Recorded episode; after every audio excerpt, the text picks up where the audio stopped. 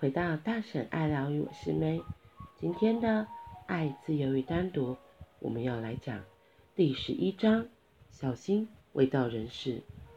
我听过教宗有一次对拉丁美洲的年轻人演讲，他这么说道：“我亲爱的朋友们，要小心魔鬼。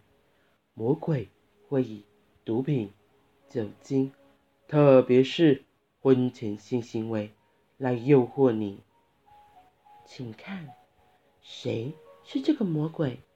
我就没有看过他，他从来不曾引诱过我。我不认为你们当中有谁曾见过魔鬼，或是被他引诱过。欲望来自你的天性，而不是什么魔鬼在诱惑你。那是教宗的计谋。将责任丢给魔鬼这一号想象人物，好让你不觉得受到责难，但你的的确确是被谴责了，只不过是以间接的方式。教宗所说的是你就是那个魔鬼，然而他没有胆量说出来，所以他摆出一个特别的东西。魔鬼，魔鬼是一个独立的代言人，他唯一的工作就是去诱惑人们。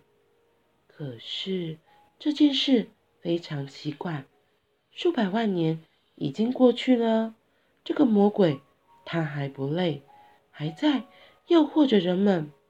他到底从中捞到什么好处？圣经上。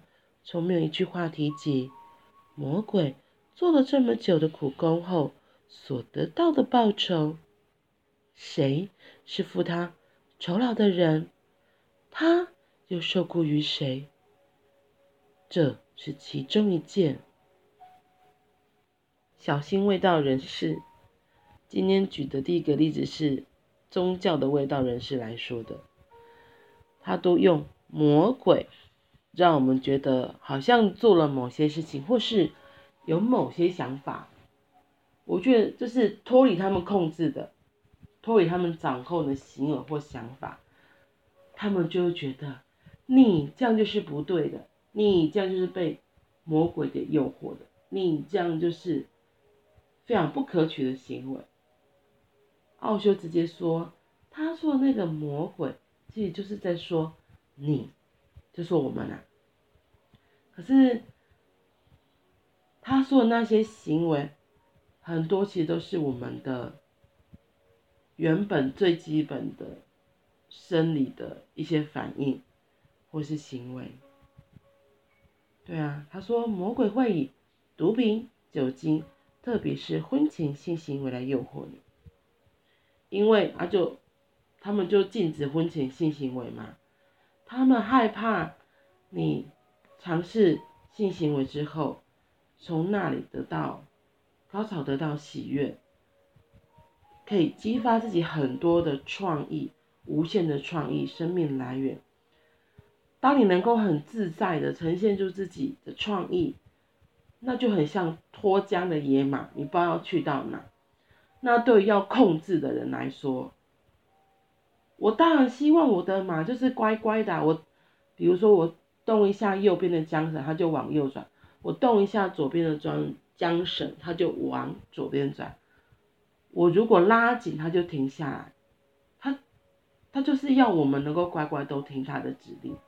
可是，一旦你尝试过自由的滋味，能够享受过自己的创意、自己的能源、能量来源之后，远远不觉得，从你自己有很多的 idea 想法、创意可以一直出啊，一直出啊，真的就是活脱脱脱缰的野马。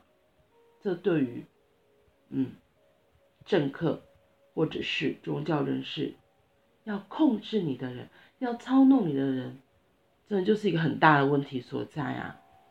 所以他们幻化了魔鬼这个形象来警告你。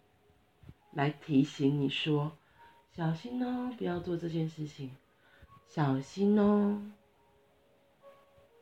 所以我觉得我们从小常常就是被这些东西给影响，会觉得这样就是不对的，这样就是不好的，这样会怎么样怎么样。从小我们就被很多这些教条、这些信念给 say no say no say no，然后你就会觉得糟糕，我这样是不是错？我不可以，我不可以。就是很多无形的枷锁，一个一个我们被套上。嗯，这真的还蛮可怕的。他接那个小小的结论，他说：“哎，这件事情非常奇怪，数百年已经过去了。”这个魔鬼还不累，还在诱惑人们，到底是谁付他酬劳？谁付他好处？他说：“圣经上从没，圣经上从没有一句话提及魔鬼做了这么久的苦工后所得到的报酬。”所以是他的觉得第一个诡计，对啊，那个魔鬼真的是谁？是谁？